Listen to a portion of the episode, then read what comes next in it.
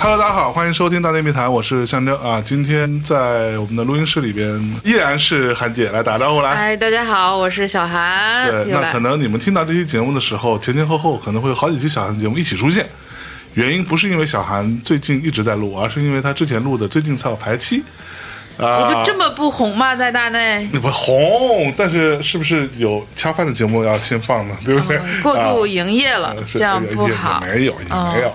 我们还要有梦想与远方。是不是嗯啊？嗯嗯， 我们今儿要聊点什么呢？其实我最近啊啊、呃也是突然之间莫名其妙的发现了有一个网站，然后这网站呢放出了一段下载链接，嗯，是人类第一次登陆火星，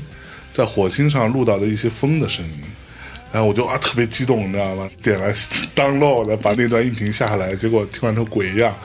跟火星上的风跟地球 上的没有风，什么，就听起来没有任何区别。我当时听的时候，我还想说，那为什么你不给这个麦克风做一个防风的那种，叫叫什么死猫是吧？嗯之类的东西呢？结果录出来也就是那样，对吧？但是这个事情一定程度上影影响了我最近重新看了好几部科幻电影。嗯哼，啊，也包括《火星救援》，也包括《头号玩家》。嗯，那我今儿就想要跟韩姐啊一起聊聊关于科幻的事儿，但是韩姐怂了，啊，韩姐说科幻的事儿我不懂，我我我关于科幻，我只有两个字就可以输出啊了，宇宙。 那韩姐啊，虽然她自己觉得自己不太懂，但我觉得她对宇宙还是有很多向往的。对啊，今儿带了一帮手来，给大家介绍一下。是庄一导演，哎，啊庄一导演打招呼来。嗯嗨，大家好，我是庄一。哎，庄一导演是一个著名的舞台剧导演、音乐剧导演，对吧？那之前都导过啥？呃，导过忘山了一说就不显得不著名了。 棒棒棒！突然间， 不能，我给大家科普一下啊，科普一下啊就是你看大内有很多奇奇怪怪的朋友，其实都是从我朋友圈里划了进来的，什么方家方家和呀和大橘子什么，这些都是我路上捡来的朋友吧，捡算来慢的慢破烂对，慢慢就变成了大内的宝 藏。老朋友吧，就是他哎都是在某一个领域里边。很奇怪，但是在生活中基本不能自理的这 些人，慢慢就都成了大内的朋友。但我就是觉得有脑洞的人都挺厉害的。然后是庄一导演是另外一个脑洞超级大、合都合不上的这样的一是个朋友，他自己有非常深厚的这个戏剧功底，哦包括也他可以一会儿自己讲。现在不是要卖他，他对宇 宙要卖宇宙比较了解，因为我好多人，比如说看我的朋友圈，或者是看微博，或者写东西，我动不动就各种宇宙，但是我对宇宙的理解只限于宇宙，这两个字 对，就就所是以你对宇宇宙理解其实就是很远，在那遥远的地方 吧，可大概能就是这么一个概念，就是是吧跟现实不一样的地方吧。哦我觉得，我一直觉得你不能只活在现实里。嗯，我有一句话被大橘子抄走做文案了，就哦是人在孤单的时候能不能想一想宇宙嘛？他把这句抄到了他的书里 面，但。这就是我的一个神经病啊真一是个价值观吧。我觉得你现实生活中有很多不堪的东西或者怎么样的东西，但是你去想那些遥远的东西、高处的东西，或者是那种特别宏大的东西，你个人的这种小的东西就会变得特别微小。那在这种啊宏大的东西的对比里面，你的忧伤也好、烦恼也好，它都会变得很小。那你其实就是一种释然嘛。我觉得这个就是我上来的就一输个出这么丧的价值观宇嘛。宙观，所以不太正，就找一个宇宙专家 来。对对宇对宙专对，家庄导是从小就喜欢看科幻的这些小说啊、电杂影啊杂。杂食什么都看。哎，不，嗯可是我的问题是你作为一个戏剧导演，你为什么会对宇宙这个事情有一定的研究呢？呃，不是，就是科幻这个小说本来就是一个我很感兴趣的一个科幻小说、科幻电影、嗯、科幻的游戏什么，就是我很感兴趣的一个类型。是但当然不是我唯一感兴趣的类型啊，它是其中一个我感兴趣的类型。啊渣男所以所以也， 哇，这么快就下结论了， 对还想装一下呢。 被识破了吧？哎啊是的， 呃，然后正好最近我弄了一个、呃、太空科幻音乐剧，就叫《在那遥远的地方》，二五一四，嗯二五一四， 2514太空科幻音乐，所以它本质是个音乐剧。本质是个音乐剧。啊嗯，严格意义上来说就是个音乐剧。嗯是他在舞台上呈现科幻是好呈现的吗？我觉得它挺挑战的，因为电影也好呈现，小说也好呈现。电影你毕竟有，你可以做戏剧，把那个画面特效啊做出来，特效做出来。小说的话，你通过文字可以让你想象对，舞台就有点尴尬，因为对它也是画面，但是呢。它又相对来说没有电影那么的有效果，是啊，所以我觉得舞台是用一个简洁的一种方式，呃，一种贫穷的方式，让观众打开想象来进入这个东西。啊所以我觉得好的科幻小说也是这样，它是观念性的东西，让你是觉得哦，有一个东西被打开了，对而不是真的是什么一个大特效啊，嗯或者是嗯嗯电影也是这样，我觉得就是它不是真的特效有多牛逼啊，我对嗯觉得还是一种观念上的改变。所以我觉得可能。嗯，舞台剧在这一点上是可以试试做科幻的东西的，嗯就是可以让观众在对既有的生活的一种固定的概念里面，忽然间，哎，感觉哎，原来可以这么看世界，嗯是或者是说原来有一个观念，当我们科学可能发展到一定程度的时候，或者有嗯一些新发现的时候，我们原来对世界的架构这个事情是可以被拆散重组的，嗯，就对，重新有个其认实识。其实一定程度上，科幻或者说科幻作品，包括小说、包括电影什么的，对，嗯我们如果是往前倒的话，其实有很多过往的一些作品是有蛮强的预见性的。对，对，就是对它，比如再过五十年，这五可十能年就前的对科幻，就变成了一种纪实。对对对嗯就这个对还是挺奇妙。我记得我大概八十年代的时候就看过一个，那时候我太小了，根本就不记得是什么片子。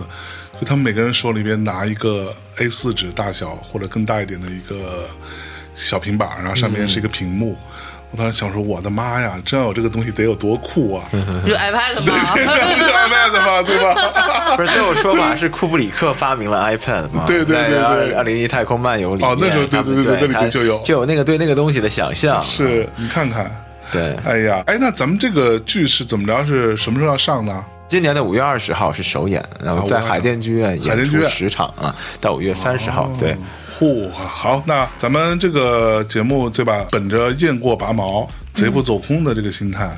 是不是来了就得送点东西呢？ 那得送票吧，估计导演送你得哎是不是得对送个票？可以。好，送票的事情咱们放到这个节目最后说，好吧不？要说的像来营销系的对，呃节目，这样大家其实就关了。嗯哎，并不是来营销戏的，这个戏啊，作为我这样粗粗的听起来，一个关于太空的、关于科幻的、关于在那遥远地方的，对有这么多我喜欢的元素啊，这是一个音乐剧，本身我就是有点兴趣的嘛。嗯，那我们先暂且放到一边，对吧？咱先们讲呃讲 iPad 的事儿，哎，啊苹果给你钱了 吗？不是啊，就是我觉得刚才这嗯个挺感兴趣的，就是老的这种科幻电影里边的东西，它就对会变成它都会做一些现实啊，对，其实就包括你看我们那个时候看《Ghost in the Shell》叫什么？呃，《攻壳机动队》 攻攻壳机动队，当然也有读攻壳机动队的，但是我不管，反正我就读攻壳机动队了啊攻壳了啊。对我错就错了，对反正你这习惯很难改。对，当时看那个动画的时候，包括那时候《Matrix》黑客帝国的时候，你都觉得哇，他们真的要在脑袋后面要接一个，对吧？对一根粗粗的线，对咔怼。但是好像最近马斯克老师是不是又在干这个事情？脑机接口，脑机接口嗯呃 Link，、但它这个目前来说还是比较初级啊。嗯，呃，它就是说帮一些可能神经上面有残障的人，对可以帮他们来恢复。但它其实比起世界上最前沿的一些做对这个的人，可能还不算最厉害的。对对有一个科学家是巴西的吧，反正嗯他是在巴西世界杯上面就让一个已经瘫痪的人把那个足球踢出去了。哦对他哇就是直接用电路对对去对嗯连接啊，就是我觉得这是一件好的，但是他否决了马斯克说可以直接控制脑子的，因为脑子实在是脑子比宇宙还要复杂。哦脑子是人类科学的圣杯，是绝对是我的比天哪宇宙还复杂的事，所以其实没有那么容易搞懂的。嗯就脑子这个事情到底意识是怎么回事，我们现在也基本上是把它当一个机器在说啊，可没错能这个部分对应的是什么功能，这个部分对应是什么功能，但其嗯实究竟这个东西，这些神经递质啊，怎么接起来的，到现在还不是那么那么那么、嗯，啊，对，这是人类科学终极难题，比是宇宙难。你看韩姐，哦，听懂了吗人人心比人宇宙脑更，人脑比宇宙宇宙更难更难。对是，哦你看看，这时候就要唱一首歌了。叫啥？社会很复杂，复 社会很简单，复杂的是我的妈呀！是啥？这啥？这你在说什我么？一直在刷抖音，我错了，同学。努力脱离低级趣味的 对一个电梯 slogan 吗？没啥太不努努力力了，对，太低级趣味太了，不我努的力妈呀！了。给嗯小姐姐点赞那种。OK，好， 呃，那我其实，在看很多这种科幻作品的时候，我都会有一个很大的问题，就包括我前一阵刚刚不是说我嗯重新看了《火星救援》，我会觉得为什么人类对于火星这件事情有那么强烈的执着？就包括什么 NASA 他们也是去探索火星，现在是中国还没有去火星对吧？呃，现在是天问一号啊，天问一号天天问一号是夏天的时候，五月多的时候，那个天问一号会降落到火星上。嚯啊啊！中国也要中国棒棒的啊！中国咱也要去火星了，是吧？对对对对，比如说之前去月亮，我觉得这个事情倒还相对比较、对吧，能够理解，因为月亮毕竟离得近嘛，而且嗯对能对每天可以看到。对但是火星，其实我我不知道我们是能看到火星的嘛，我火星估计还是要借助望远镜。 对对吧？那人类为什么非得要去火星呢？哎，其实火星还是可以看到的，可以看到就是古人说荧惑，就是那啊个星星应该就是火星。对对对对对对哦。，荧惑这事儿你你也知道啊？哎这个事儿听起来就很像方家河的。呃另哪一期天应吧，该让方家河大战中医来一局，就是对对。哎哎古代与未来，东方与西方大混战就发生在大内密谈了。对， OK 啊，对所以为什么对火星有这么强烈的执着？你您觉得？我觉得，因为嗯它它跟地球离太阳的距离相对来说，各方面都蛮像的，其实哦大小各方面什么都挺像的。而且在二十世纪初的时候，有出了一堆的这种。关于火星的科幻小说，什么火星人这火星那的人，对对，所以激发了挺多的这方面的想象。嗯，然后当然，随着科学越来越对火星的了解越来越多，其实科幻的悲哀就是，当你科学发展到那个，所以它那个表达空间或想象空间越来越少了，因为啊越来越实了啊。对对你发现的确定的东西越来越多之后，呃，他们这种五花八门的火星的地摊文学 就越来越少了、嗯哦嗯啊。但是其实这个想象是一直在的，然后它也最可能是人类在上面可以借助一些呃资源或设备是可以生存的。上面虽然有一些比较恶劣的环啊境，但是基本上你还是可以降落，它是还是个岩石星球，不像什么木星什么就不是气体的这种啊。然后它底部可能会有冰川什么的，然后冰川的话，如果可以变成食用水的话，那因为地球在几亿年前它其实也是不适宜生物生长的，它其实也是慢慢慢慢改造的。那一开始是这种蓝藻细菌在水里面，然后开始分解氧气，本来地球的氧气也没那么多，是所以像欧洲的这种航天局啊什么的，前面他们有一个固定的科目叫 terraforming，就地球化，就是说如果我们 OK 找到一个宜居行星，我们怎么把它地球化？所以他们会带一些生物标本去啊，然后比如说把蓝藻细菌，如果它有水源的话，它会把这个细菌放在水里面，然后就可以分解出氧气。所以像你在这个秘鲁的河里面还能找到这种细菌，然后那个湖里面会冒泡的，所以地球里的氧气是这么来的。原来地球氧气根本就不足以人类哦，人是类生哈、存，对它本来地球以前也是一个不适宜生存的地方，哦，所以它是刚好也是在一个适当的时期，温度也刚好适宜，氧气到了充足的程度，然后一些不同的生物就可以开始生长了。 OK，对韩姐听懂了吗？听懂了。但是我想，不是科学有论证吗？地球是被适宜的还是自然适宜的？呃，地球之前的气候肯定是不适宜对任啊，何就生物是它生长变的，适宜是有人把它变适宜，还是它没有人变，变是其实是这些微生物。一开始这些微生物的产生，这些微生物可能也是外太空来的，嗯就是有哦有人在那个外太空的那种陨石里面有找到一些微生物的标本，这种 DNA 的一些碎片，哦，是哈、所以你我们可能就是外外星人嗯太空来的，就是你要从这个溯源的话，可能也对对对对是对嗯天外来的。那一开始这些 DNA 掉到地球上面，然后它开始某一些适宜的环境、适宜的温度，开始哦长出了各种结构，可能从最简单的草履虫开始，然后越来越复嗯杂，越来越复杂。但因为进化的过程本来就是一个看起来非常简单粗暴，一直重复，但重复的时候会出现问题，出现错误变异对，错误之后它就开始变成另外一种东西了，嗯所以它是一个非常非常需要时间，但是非常简单粗暴有效的过程，所以才慢慢的从一个简单的草履虫什么的，变成是什么嗯海生的、陆生的，然后开始草啊、对真菌啊对什对对么对对细菌。那最早就是这些细菌或微生物，那微生物在水里面就是最早的地球的生物，然后开始错产生氧气，然后再开始变得让其他的东西可以在地球生存。嗯对，韩姐听懂了吧？大致意思就是说，在这些事情都完成之后，嗯才有可能产生人类。对，这懂离吧人类还早着你呢。那还早着呢，对对对对所以你是不太看纪录片的人是吧？我不是不 会。人类，哎，不，先不研究人类对对对于宇宙来讲并不是很重要，我是觉不得，是啊？对啊， 对吧？这句话， 你可以这么说，但是如果咱们从另外一派哲学体系来说，如果没有人类，也就没有宇宙。这是对吧？哪派哲学体系呃，就是你的世界的存在，只因为你而存在。啊、当你消失的时候，你在你看来，就 from your point of view，对吧？这个世界就不存在了。是是有这样的一种说法，对啊甚至是刚拿诺贝尔物理学奖的这个英国物理学家叫什么名字？完全忘了。嗯对，他就说有可能我们的宇宙是因为我们的意识而维系着的，因为意识对这个东西是。它可能像是一个电磁波一样的东西，它其实不一定，嗯就是有两派嘛，非常的实用的科学家，非常的物质主义的，非常的唯物主义的，会说意识是大脑足够复杂之后进化出来的东西。嗯但有另外一派说，可能这个大脑就像是一个接收器一样，意识是在空间中的这种波、哦啊，那我们的意识本来你可以知道，是我们的意识其实是经过筛选或过滤后的东西。就是当我们还是比如说人猿的时候，我们看到的世界跟现在看到的世界是不一样的，它是经过进化选择。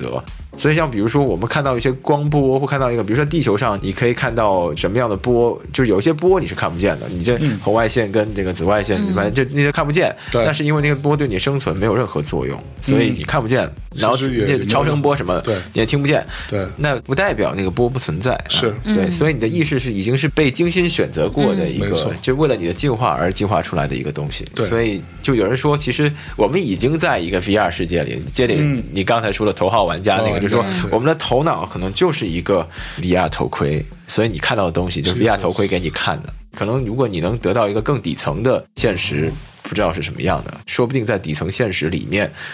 物理规则不是这样的啊。但是你能，你能咱要聊正身 吗？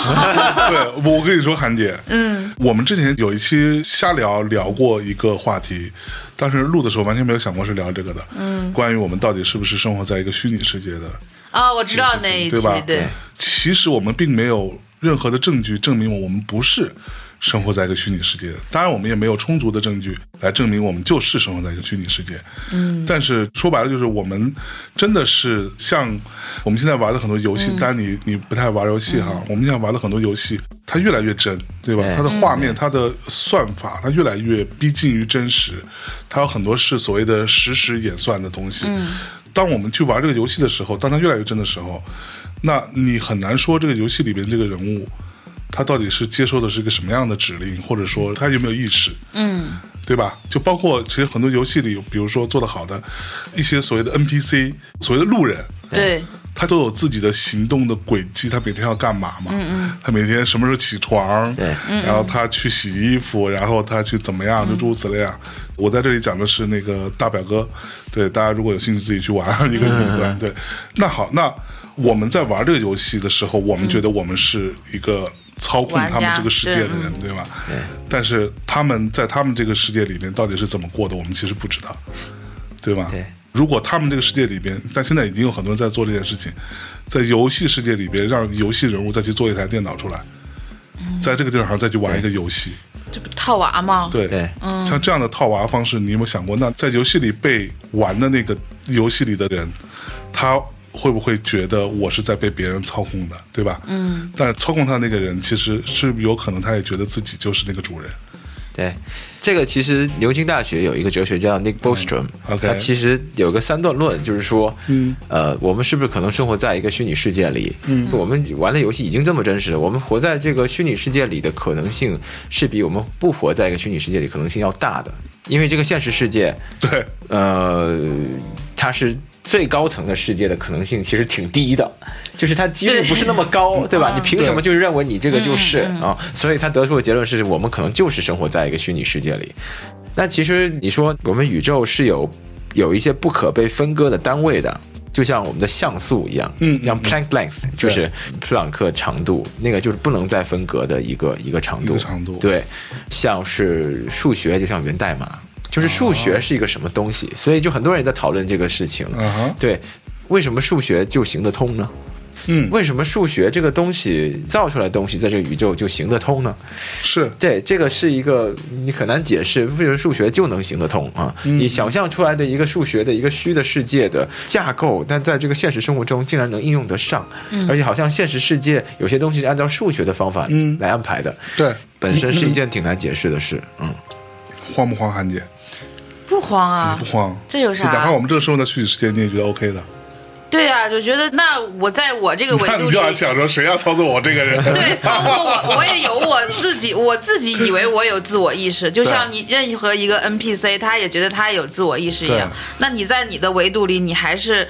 自己掌控自己的嘛？我觉得那也就是在你的这个维度里去过好你掌控好的你的这个 range 就够了。至于有没有更高的在掌控你或怎么样的，你就像更高或者更外维度的波一样，你你也感受不到啊。我觉得就是在这个过程当中，自我意识还是很重要的。 关键这个意识真的是你自己的意识吗？我觉得是我的意志，就是我 就是了吧，应该。那你要是都不存在，那你就完全都是虚无了套对，我跟你全讲，都就是套娃了。就是我们像这样子的聊天进行下去，我最后就会这是非常虚无的，就觉得一切都没有意义。但没有，我是觉得适当的以一定程度的自我欺骗是必要的，要不其实你很难分得清你的选择，你可能每一个选择都是因为你人生的某一个境遇，先不用谈那么、那么形而上，但你每一个选择都可能是因为你人生的某个境遇或某一个遇见的事情，这些事情的影响所决定的，所以从这个角度上看，其实也没有真正的自由意志，但是哇必须要有意识的忽略这件事情，否则否则怎么活就下去怎么活呢？ 对，其实活着还是得快乐嘛，就是还是得要找到活着的这种呃动力在，所以我觉得就以前我是不知道的，嗯一直到大概几年前我才知道啊，原来游戏里边是有个东西叫物理引擎的。对，对，什么叫物理引擎？其实就是来规定这个游戏里边的物理规则的。对，现在的物理引擎已经可以做到非常强悍了，就是对你对丢，就举例子哈，你丢不同的大小的东西到河里边，嗯，它溅出来的水花都不一样。嗯，对，已经到这个是非常简单轻松的程度了，现在是这样子。包括你说你在不同的地面上摔倒，然后你在地上留下的痕迹也会不一样。对，说白了，只要他愿意。现在我们玩的很多游戏，是因为它本身受限于我们不同的电脑的主机的运算能力。嗯嗯嗯如果说没有这个限制，如果它真的非常强大，比如说你有一台很强大的电脑，你可以把所有东西都开到最大，然后你可以让游戏公司专门为你做一个这个东西，嗯，是可以最大程度地模拟真实的。对，对，其实是这样。那我就想说，那既然是在游戏世界里面是物理引擎，那其实我们这个世界也一样存在这个物理引擎啊。我们的重嗯力、我们的所谓加速度，嗯对对什么各种摩擦力，其实是可以被设定的。对，你知道刚刚我不是提精细结构常数嘛？就是在我那个《神秘行星》这个戏里面，《神秘行星》是。精细结构常数跟宇宙其他部分不一样，因为我觉得这个数字很有意思。精细结构常数它决定了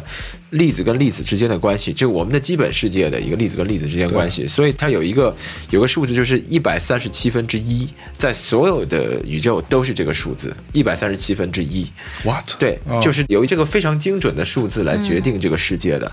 为什么我设定一个不一样的东西？就是它不归这个物理规则管，但是是很可怕的一件事情，啊对就是是真的是非常精准的，是一百三十七分之一，然后它是会有那个小数点，但我们现在可以算到小数点后面很多位的，几百万嗯位，反正都是那么精准。所有的粒子跟粒子的关系就是由这个东西来决定的。所以粒子这件事情其实是被完全有一个很强悍的规则去规定它了。对，对对吧对，现在不是还在找新的粒子嘛？就因为粒子跟粒子之间的关系是由一个叫标准模型来制定，但是有一些东西还没被发现，像暗物质啊，嗯对，会有新的东西出现来打破这个标准模型，但嗯是它总会归到一个，就是我说的那个粒子跟粒子的引力的这种关系，就一百三十七分之一，所以这个是是非常可怕的一件事情，这样对，很细思神极恐嗯很神奇的一件事情。宇宙是由于几个数字来决定的啊、是由几个数字来决定的。 对，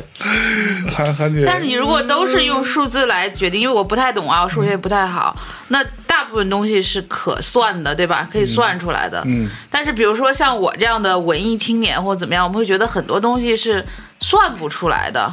比如说感情的事情算不出来啊，对嗯吧？喜怒哀乐这些东西算不出来，嗯，爱恨情仇这些东西算不出来，那他们也是有标准的所谓的这种什么常数可以决定的吗？但爱恨情仇这个东西，我觉得其实人可能也没有我们想象那么复杂，是因为可能也我没有们还那么要多爱恨情是仇。是因为我们要保存我们人的基本尊严，所以我们才发明了一种说感情无法被量化，或者是、嗯呃文艺这个东西不是人工智能所能取代的。但我觉得，虽然我是创作创作者，我觉得未来人工智能是能取代人类艺术家的，因为它其实都是算法。啊比如说，我们创作东西还是在前人经典的一个模式里面，然后对我们来做一种突破或创新，那其实还是可以算的对这个东西。只是说现在这个 AI 的算法还不够强大，但实际上是日本的已经有这种算法，自己 AI 出了一个小说可以入围日本文学奖了。然后像这些呃马上音乐的自己生成的这种对 Magenta 这种可以，你就定制一个像巴赫的音乐，它就对可以给你生它是可成一以首 生成出来，瞬你间你生成很你可多以首。定定制一首，比如说啊，Beatles，对如果他如果他没死，一直活到今天对，啊，他会写出他会写出什么样的？样的东西来，这都都是可以做到的，而且现在已经在做。我听过一些，就是怎么说呢，是有点怪，嗯，我觉得这是一个发展阶段问题，是有点怪，但是他一听你觉得哦，这可能就是 John Lennon 写的东西，对。就他会有很多，你在这个部分，你要、你要这应该不是这样写，这可能是 Paul 写的，嗯嗯嗯，某一种旋律性的特性，它是可以总结这个东西的。嗯，这个非常可怕。就是我觉得刚刚庄导说的很对，就只不过是人类的尊严，为了维持这种尊严，或者说文艺青年的情绪、爱恨情仇这个事情在，在在普通人也有那个爱恨情仇，对，普通人也有，啊对或者我觉得这个东西可能在大家看来，或者在比如说我们有上一层看来并不那么重要。对对，就只是被他们选择性的放弃掉嗯只去是运一啊算些，bug。对，就是如 果我一们些 bug，我们很冷酷的来看这个事情的话，嗯就像有些红葡萄酒什么盲品，结果就是超有名的还比不过什么的。对啊，那到未来，你人工智能制造出来的东西跟人类东西放在一起，有可能分不出来，或者人类的就输给人工智能很多倍嗯的，就是你都看不出来。但是最后是因为哦，你知道这是人类写的， 嗯，所以你要说他你好，会你有会一些说它好风味对，会强行说它好，变成说这个制造过程变成是一种表演了，对而不是这个最终的产品本身，所以这也挺悲哀的。你为了那一点东西，但我觉得对可能有一种可能性，就是如果我们能把它作为一种工具。它人工智能这种算法的工具来进行创作，但那个是另外一个维度，就不是这种人类的传统的生产，嗯呃作品的方式了。那怎么用它来做一个工具，然后来生产东西？可能这是一个突破的口，因为之前我跟别人聊这个话题，别人说那那不一样，你人类有脆弱的面，不会那么完美。那人工智能太完美了，那我说人工智能也可以模仿不完美，所以这才是可怕的地对方。其实你知道这个东西，就是我之前跟火星电台他们嗯哥几个聊的时候聊这个问题，就说 AI 能不能真的自己去做音乐？然后他们跟我说，那其实不能啊，因为人其实最有趣的地方是他没有那么准确，对，他会犯错嘛，哎对他这个犯错的部分是有可能真的就是错误，对但也有可能就是他很迷人的那个部分，嗯嗯嗯，他就是没有那么准，但是对他会让你觉得啊很迷人。OK，那我当时是没有当下跟他们聊这，嗯但是我其实在想说，那如果人工智能够发达，它为什么不可以去模拟一下这种不准错对对，不不准准确？确，对这对对他来说其实没有多难的，对对，就跟他想要去达到极致的准确，和他想要在这个过程中加入一些不准确，其实对他来说是一件事。对，没有就是说很复，杂就拿很简单的方法来说，以前的语音那种人工智能那种语音，它是一个字一个字念的。嗯对对对对那因为我们的平常讲话，其实不可能每个字都念得很准。对。嗯但他们现在可以模拟很像人说话的方法，那其实就是把不准的东西放进给去嗯加进去了。对，就包括他有一些呃，比如语气词儿啊啊什么的他没有对没有说完，他会一些吞字儿，他可以去模仿。OK，那我们先把这个放一边。那人我类太不重要了，让你一说，我觉得我 bug 让我很重要。呃，你知道我我在很早之前，我记得那会儿有一次是参加一个什么活动，然后活动结束之后有一个在活动现场的一个小朋友，嗯，就是他来找我们聊天，那大概是七八年前了，估计。他说人工智能将来是可以取代人做所有事情的。然后我当时观点就是，我说不可以，我说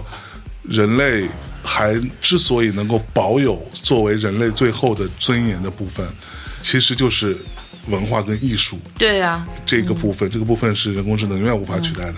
但今天我可能会有点悲观，文化和艺术也是算出来的， 是这个对我意思今天会吗会有点悲观，对，嗯，就真的是你知道很简单，我们都用什么，比如说 Google 的语嗯音或者什么 Siri 之类的，其实你是眼看着它从就这几年了，是怎么样一步一步开始说话越来越像个嗯变聪明了嗯像个人了，对，对吧？聪不聪明，我觉得是另外一件事，他真的说话语气越来越像个人了。嗯，像今天有时候我跟 Siri 说话，他帮我定个闹钟什么之类的，或有时候干嘛让他半小时之后叫我，就他的那个回答的状态跟我六七年前印象中就完全不一样了，完全不已一经样。有情绪了，对他说的那个样子，真的让你觉得是一个说话还蛮标准的人，嗯就发音吐字还蛮标准的人。嗯对对，就是这样。但是有一点是他们取代不了我们，就是说他们的感受的这件事情，它其实还是像一个黑盒一样，它就算有意识，它跟我们的意识也是不一样的。呃，有一个很有名的哲学实验是美国一个哲学家 John Searle 做的，叫 China Room，就是说你怎么说这个人懂中文。你是一个人的话，你懂中文就真的懂嘛，对吧？呃，那比如说你让一个美国人不懂中文的进去，然后你给他一个词，但是他在里面有一个对的卡片，他能跟你讲这个卡片对的是什么词，就能把这个中文告诉你，这个中文对应的是哪个英文词。嗯，但这个人其实不懂中文，他是在里面有一个对应的卡片，他能跟你说、哎这个是这个意思。啊，但是你的表象是他懂的，对，嗯人工智能可能是一样的东西，它是一个转码的东西，它不是一种内在性的意识嗯啊、所以在这一点上。有戏里面有出现啊，因为有个仿生人就挑战其中一个人类的船员说：“嗯是呃，王红云这种科，我一秒钟就可以生成几万首，一毫秒内可以生成几万首。”然后人家说：“那就算是你生成几万首，就算跟他一模一样，你的歌也比不上他的歌。”嗯人家说：“为什么呢？那不为什都么呢一样嘛，对吧？”但是还是这个生产过程的原因，就是说，那他写这个歌是因为他经历的，他作为一个肉身，他作为一个会腐朽的东西，嗯，他的感受，他写出来这个东西，而不是一个呃机器的一排个列一个组合嗯一个排列组合，一个转码。但这个事情也不能想深了，因为人的脑子想深了也是一种排列组合，但 是。 又套我 了，是啊，对，但是内在体验这件事情是人工智能没有的。人工智能其实就是黑盒子嘛。对你看它怎么打败 AlphaGo，怎么打败 AlphaGo Zero、AlphaGo 自己跟自己下棋，左右互搏，然后几百场就把 AlphaGo Zero 给干掉了。那 AlphaGo 本来觉得围棋是人类最后的尊严，对，这 就取代不了的。结果他用一个很神奇的办法，自己把人类给打败了。嗯，但是他对围棋的这件事情的愉悦感，他享受了这个事情，他没有人类这么享受，或者是他享受这个东西，他就是一个目标性的这么一个一个东西。没所有，以但是在我看来，他可能也不需要享受啊。享受这件事情，就是包括这个所谓生产过程。我们之前我跟贺宇录过一嗯期专门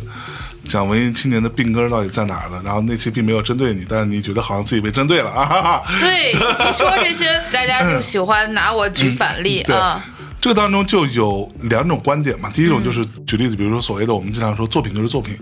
人是人，对吧？对那这个是一种观点。另外一种就是说作品跟人就分不开嗯是分不开的。那你的生产过程很重要，就是你在什么时候用什么方式生产了你的这个东西，对就是我们经常讲，比如说匠人精神，对其实就在讲这件事情对嘛。对啊，必须是午后三点的阳光斜斜的照进对来对，去亮这个，其实就是一只杯子，对对而对已，嗯对吧？然后啊，如何如何如何，你讲一堆，其实全部都是，你可以说是玄学或者是附加价值。嗯但是它都附着在这个产品本身上，嗯那这个人和这个产品本身在这个时候就融合在一起了。嗯对对而我们的另外一种观点就是，那产品就是产品，杯子就是好不好看，对吧？或者说它够不够硬，对啊，会不会对摔坏，对嗯对，就是无非就是这么点事儿。对对对，其实这是两种截然不同的观点，就包括如果说以我们看现在的科技状况来说，那大家可能认为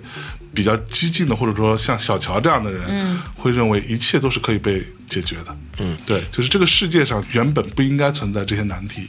所有的问题都能够被解决，只不过是说我们当下的认知状态和我们的科技发展、这件事情并没有达到那个 level，所以它没有办法被解决。然后另外一派的观点就是说。这世界上就是有很多事情是无法解决不决解决不了的就嗯怎么都解决不了。但是我相信你是持我肯定是后后者呀后对吧？对对对就这两种你都是持后者嘛，对我可能还活在一个 前科技时代，但科技这个词，我觉得也是一个蛮会过时的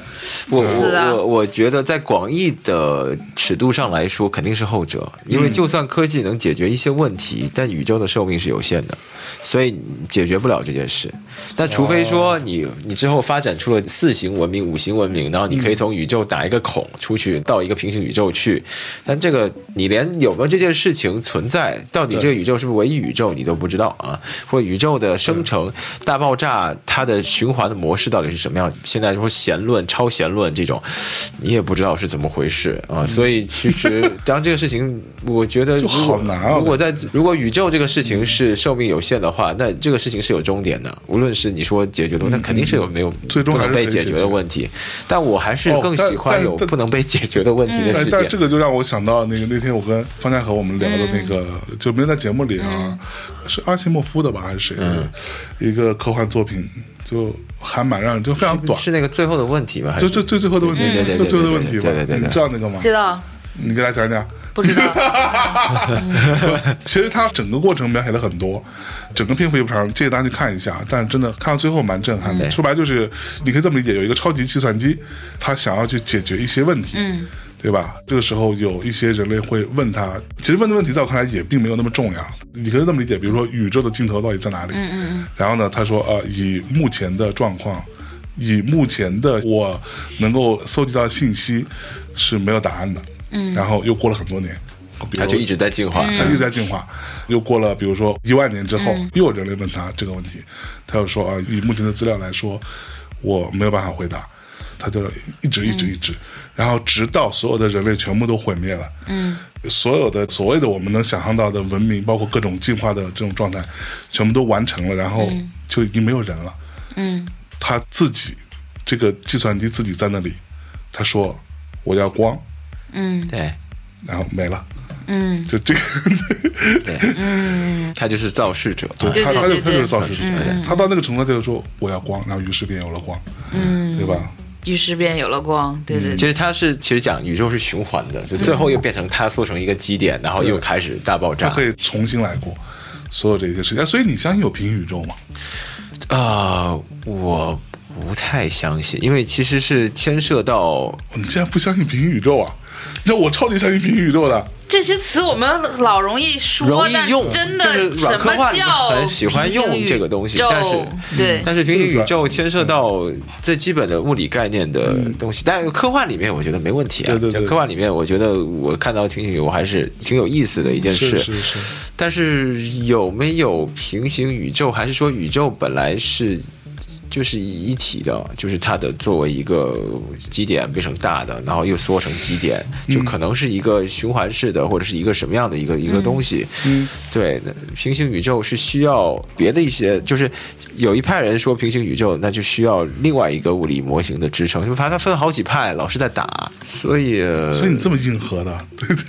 对，所以所以你是走硬科幻这一块的是吗？没有，我我其实都看，我觉得只要好玩都看，因为其实不一定它一定是科学上站得住脚，但是。如果说要就是说实在的，现在这个世界里面，那是不是有平行宇宙？我倾向于不相信，因为呢，这也挺好的，就是我们是唯一版本嘛，你没有一个副本在另外一个世界里，对，但是这个难道不是出自于人类的傲慢吗？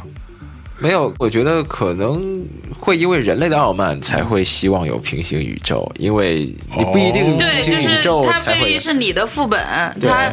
大家可能是更独立的存在，就是它多样性的存在，但也未必是谁是谁的副本。但你像你，我觉得你说的那个平行宇宙，是意味着你想在一个。更遥远的地方，或者是一个更异次元的地方，找到一个跟你有相似性很高的东西，嗯，人也好，或者是经历也好，让你们来互为印证。嗯，这个其实是一个挺浪漫的想法吧，我觉得，就是大家都会去嗯嗯，找一个跟自己相似的东西，就是对包括小时候，虽然我没看过特别多东西，但是我觉得所有的科幻可能都只有两件事儿，一个是外边的什么时候来，一个是我们什么时候走。对，就可能我觉得科幻，在我 一个科幻盲来讲， 是嗯就只分为这两个东西。我们外边的什么时候来，是因为外边的人觉得我们跟他很像，他来找我们；我们什么时候走，是我们觉得跟外边的那个文明很像，那我们什么时候汇聚？它是在两端去寻找相似，但未必是平行宇宙的概念吧？嗯，哎，对，最近我看到有一个说法说，基本上是可以判定没有外星文明的。呃，这牵涉到两个嗯概念啊，一个叫德莱克方程，德莱克方程是是什么算各种， 呃，小这韩，能你是听智懂吗？智商又欠费了，是 吧？啊，嗯就是它是有一个可能算这个，比如说我们有多少个星系，啊银河系里面多少个星系，对然后像地球这样的可能处于宜居带的。可能产生文明的有多少个？它有一个方程来计算，嗯对能算出来是几百万的，就可能的文明有几百万，几百万个对，但是有个悖论叫费米悖论，嗯就是说，那明明有这么多个，我们搜了半天，然后也发了那么多信息出去，怎么对一个都没搜到？对，就有几种讲法，一种是其实是有外星人的，我们可能就像是外星人的一种保护区，他们嗯就在观察我们，但他就不想被我们找到，我们就被他当成一个圈养的动物一样在观察我们，这是一种，但我觉得对不太可信啊。 为什么不太可信？我觉得蛮可信的。我觉得这也是一种臆想，我觉得可能性概率上面没有那么高啊、对，因为为什么人家就要把你圈养起来？别人为什么比我们高级呢？不不，就好像我们自己去养个什么鱼，鱼可能也未见得知道我们为什么要养它们吧，逻辑是一样的。对，但是我们不见得，他们为什么不把我们就毁灭了呢？我们为什么 需要被圈养起来？这时候小韩你就要记出那句话了，嗯因为一切都是 爱啊，因为他们爱我们。啊 一切可能不是哎爱， 但是有几种可能性啊，一种就是说，可能这些文明是存在的，但是跟我们不在同一个时期，嗯因为时间那么长，嗯所以你出现在同一个时期的文明，啊那可能我们找到他，他也不愿意回应啊、就是刘慈欣的这个黑暗森林理论嗯啊，被发现。另外一个是星际旅行是非常危险的，当你达到近光速的时候。甚至不用近光速，就光速嗯百分之三十的时候，一颗小石子就可以把你的飞船给炸毁，因为你速度太快了，是轻轻蹭一下就废了。对所以星际旅行你要达到那么快的速度，因为星际之间，星系和星系实在是太遥远了。嗯，那你你如果是一个生成的生命体，你在自己有限的寿命内，你要达到另外一个地方，那是很难的。我觉得比较倾向于这两种，要么就是可能没有跟我们同时代的嗯呃文明，另外一个就是可能有。但但星系太远星系之间的旅行太远了，而且充满了风险，所以就很那难可是找。不都开虫洞吗？虫洞到现在都没有真的被证实过，没有真的虫虫洞是在《星际穿越》里面，他们找了 Kip Thorne 来做一个蛮厉害的理论物理学家，天天跟霍金掐的啊，他就帮他们找一个理论依据，就是说有虫洞，然后可以用暗能量来打开虫洞，可以让飞船冲过去，但这只是理论意义上的一个东西，从来没有被发现，也没有被证实过，所以不知道有没有虫洞这件事。那所以也不存在时空折叠这个事情。对，因为虫洞就是让时空折叠打开一个洞嘛。对但是它跟这个时空穿越没关系，它只啊是对到另外一个点去。对嗯，它只是更快速的到另外一个点。对对，它更更快速到另外一个点嗯去，但是它到现在都没被发现，嗯，对，但可能未来会被发现吧，但是未来就算被发现，它也不见得你就能通过它来来去到进另行外一个旅星行，系万一它只有几毫米、几微米呢？它真的有，但是你几微米，你人也过不去，嗯，对吧？或者是它打开的时间，你可能只有非常短的时间，所以它需要满足非常多条件。当然，我们这戏里是有虫洞的，就是为了要嗯哦对，哦，不是说得过 去，是 是是对。是，叫什么来着？那个遇事不决量子力学嘛。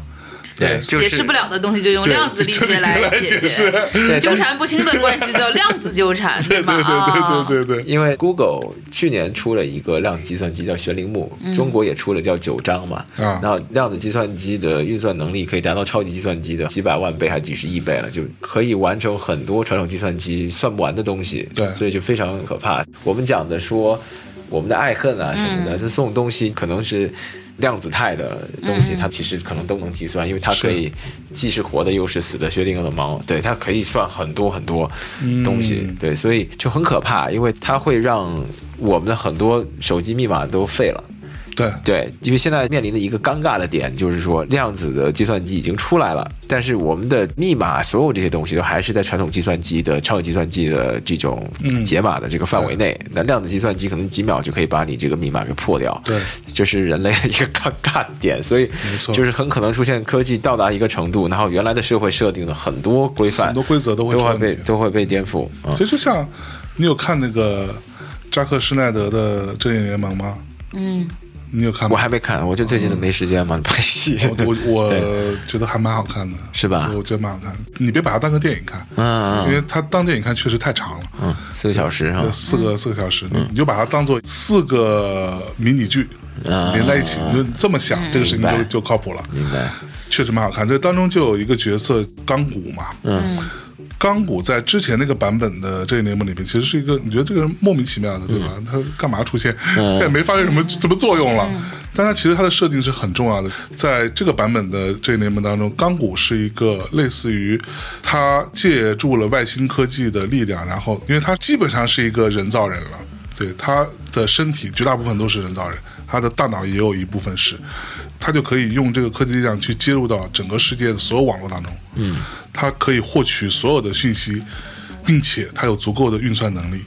他可以迅速的去从的当中做筛选。嗯，这就意味着他其实是相当于一个神一样的存在。对，它可以解决所有问题了。对，它可以轻松的解决掉各种各样的什么，就是像我们想象的那种黑客，对他来说就简直是就什么都不是啊什么都不是，嗯对，就随随便便就可以搞定的所有事情，而且可以同时搞所有事情。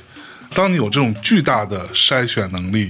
信息收集能力和辨别能力的时候，在一瞬间你就可以完成，那这个是一个很可怕的事情。是对，而我们现在其实你要说有很多人啊，比如说什么我们所谓黑客，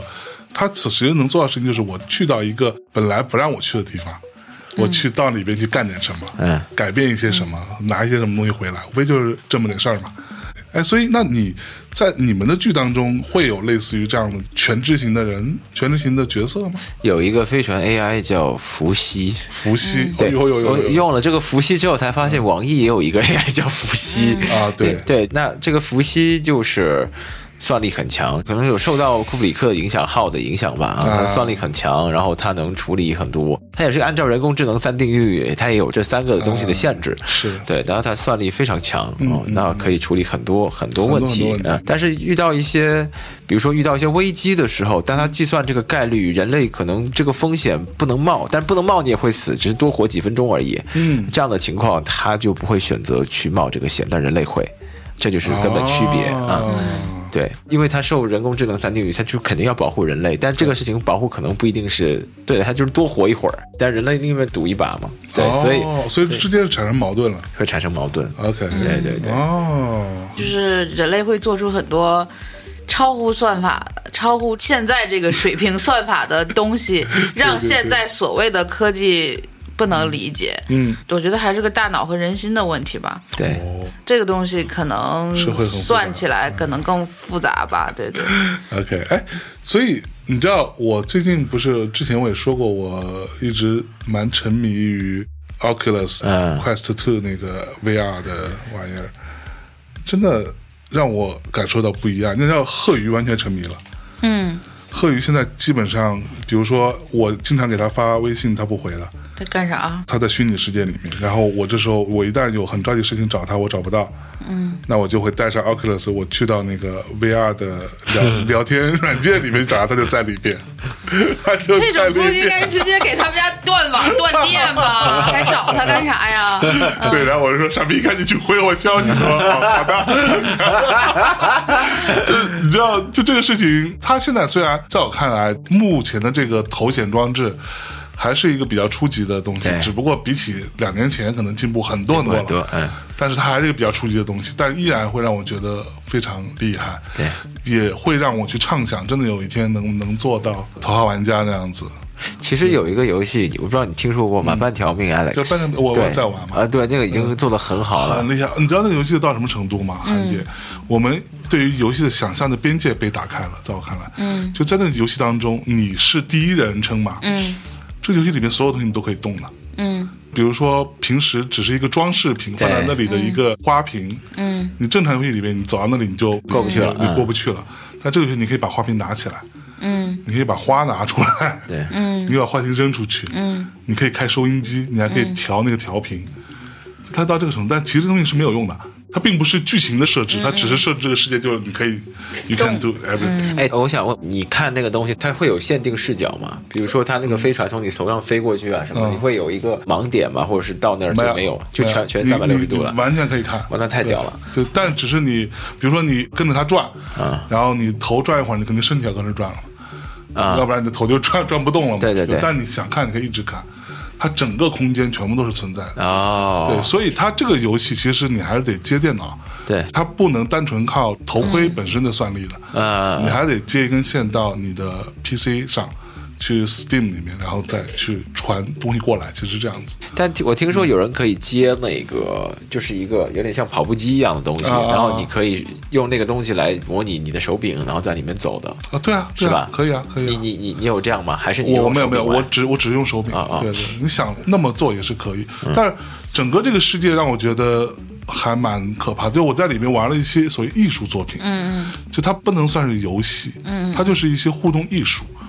有一些艺术家在里面拥有这样的想象力，就非常嗯厉害。对，在那个环境下，你甚至可以忽略掉说它的清晰度可能没有那么高啊。它平均平均每只眼睛大概是两 K 吧，大概是这样子，嗯，已经算很高了。你在里面会有很多很神奇的一些体验，嗯。但是呢，还是一样，我觉得还是本身这个限制的问题，所以会晕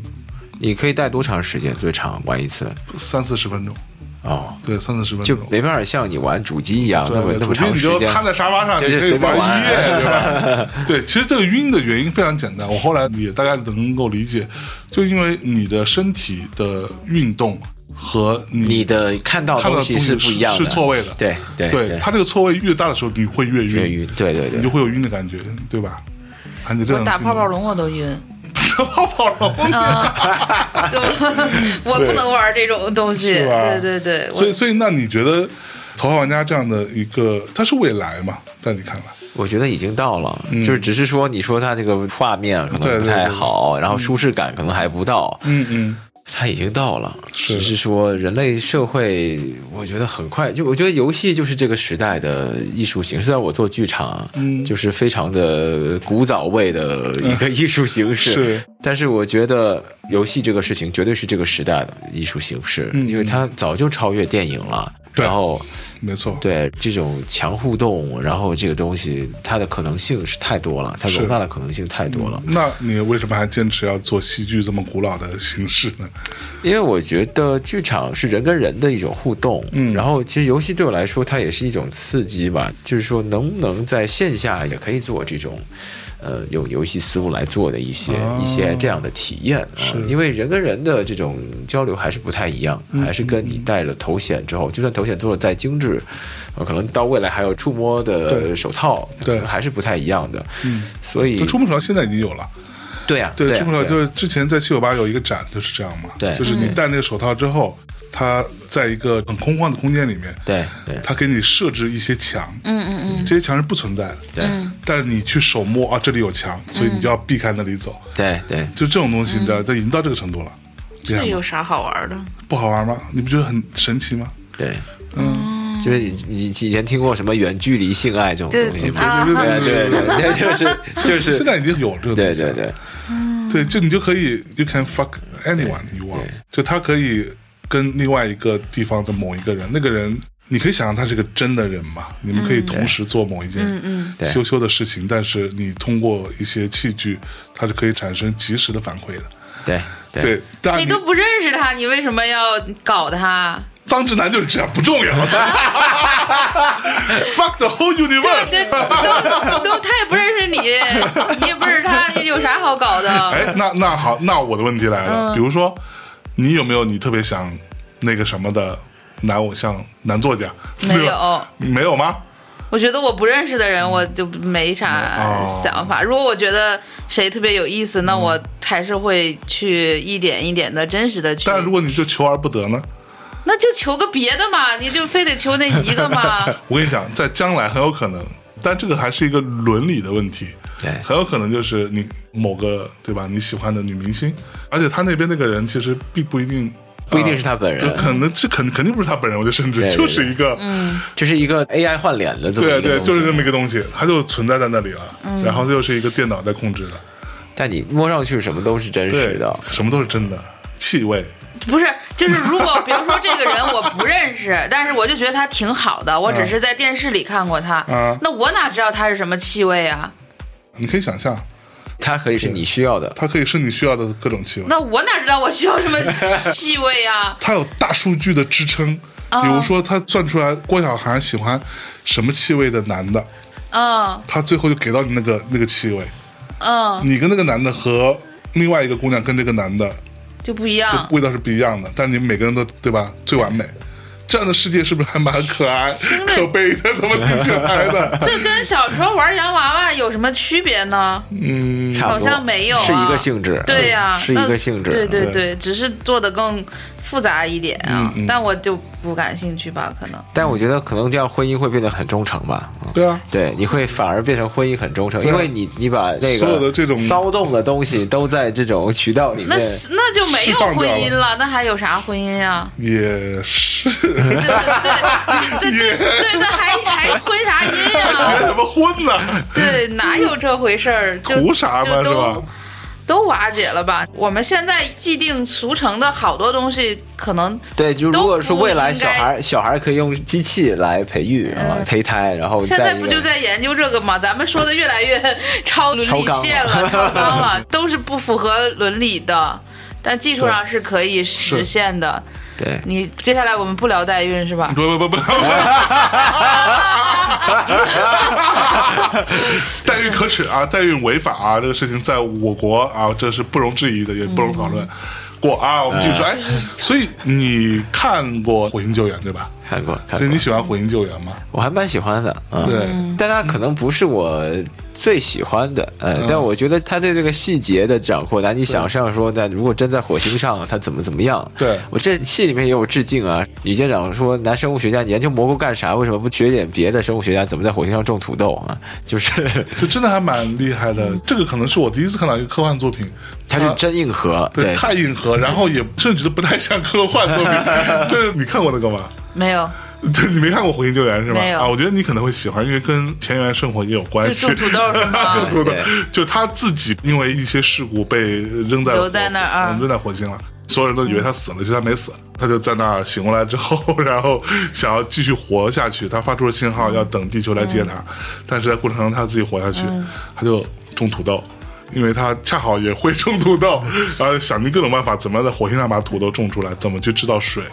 怎么样用氢气跟氧气燃烧，然后找个、哦找个大塑料袋儿什么的放在里边去凝结水，诸如此类，整个这个过程，就我觉得非常，手工业。对 对，你一定会喜 欢。就太空鲁滨逊漂流对，记。听上对去就有点惨啊。而且你知道，他每天其实他就好像在拍 vlog 一样，对对对，还对要吧？记是录哎是的，下来是 vlog，的，那是每的天都要记录下来，因为他们好像是有这种规定嘛。对嗯对对就是每天啊，今天我怎么样了？我做了什么？然后好吧，就这样，啪关掉。然啊后明天我突然觉得我发烧了，嗯啊，我有什么症状？这些都是重要的科研的资料嘛。嗯整个都是这样拍下来的。 挺有意思的，挺迷人的。他就是那种终极的硬核，然后把每个细节都，因为他写的人就是科学家，就可以对，所以他想要把所有的这个东西都写得非常的可操性很，可操作性，就说白了，如果说你今天真的被丢到了火星可以上，找那本书来指看。 南，手手边有我其实有生这活本书指南，恰好他说的那些，比如说你就有那个土豆，嗯，还没吃的土豆，因为土豆是那种只要切成块儿就可以种对对出来的对，，是。啊对吧？它它整个就是一个大果实嘛。对，你只要有相关的这些物料吧，你就可以按照它的对操作，在火星上开始种一大片土豆，每天自己吃了。啊，哎，所以你最喜欢什么科幻作品？呃，我喜欢像飞向太空，Solaris 就是那个、啊，Solaris 对对，那个塔夫斯基的这种。二零零一太空漫游我也很喜欢，对，嗯、降临我也挺喜欢的，像降临这样的，对，然后哦降临你看了吗？看过，降临你不觉得很神奇吗？不是大章鱼吗？呃，就是什么有一点纸，什么气气质，气质桶对，对对，哦这这是统是对不就是我感觉就是外星来了的 大章鱼，然后一直在那儿写那个写书法字是书吧？法，啊 嗯对嗯你知道让我觉得特别牛逼的就是他写的那个文字。对，嗯我虽然看不懂啊， 但是我后来看好像他们真的发明了一种文字他，去设计，对对对对，就专门对设，计出一种那个文字出来对对对的，它是有一定的规则的嘛。对对对那他画的那个圆其实就是禅宗的那个 logo 啊，他不是画了一嗯个 墨水的那个，哦，真的吗？对呀、哦呃嗯然后就是上面那些小小的东西可嗯嗯能代表的信息还不一样。嗯，OK，嗯，哦，但它很有意思，有这样一个讨论，他的小学小说叫《你一生的故事》，嗯跟这个电影它的改编，就是这电影呢是做了一个大胆的改编的。嗯，电影的改编是这个小女儿得的是癌症，嗯啊。小说是她登山意外，啊这事情是有一个本质的区别，哎就是说，癌症它也像是一种命运嘛，就是就它是你有无法基因的无法对嗯阻挡的，所以她决定生下这个女儿，愿意陪她过一生，她其实还是会被命运带走的。但登山意外这个事情就很屌，嗯当然你在电影里面真的很难表现这件事，因为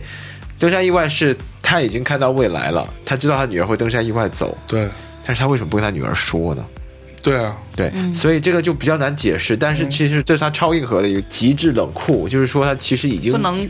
他动不能他不能动说，命运，对对他不能去干预这件事情。嗯对，对，因为他的大脑已经被那个文字所改变了，所以他未来发生的事情就跟过去发生的事情一样，它是不能被改变的。就像过去的事情，这虽然是未来发生的，但他就是没办法说。嗯对，这个是超屌的一个概念，但是真的在电影里面没法弄，因为电影观众还是需要情感的代入嗯感或者这对对对嗯些东西。但这改编还是很好的，但是这个小说其实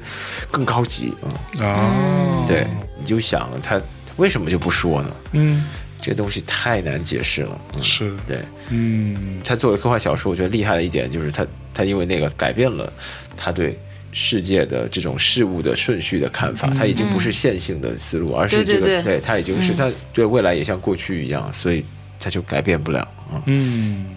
所以你是喜欢飞向太空的，我非常喜欢飞向太空，嗯因为飞向太空不是他的那个妻子老是会出现嘛，嗯嗯然后那个妻子出现其实很有意思，因为妻子只有他自己记忆里的那个样子，对，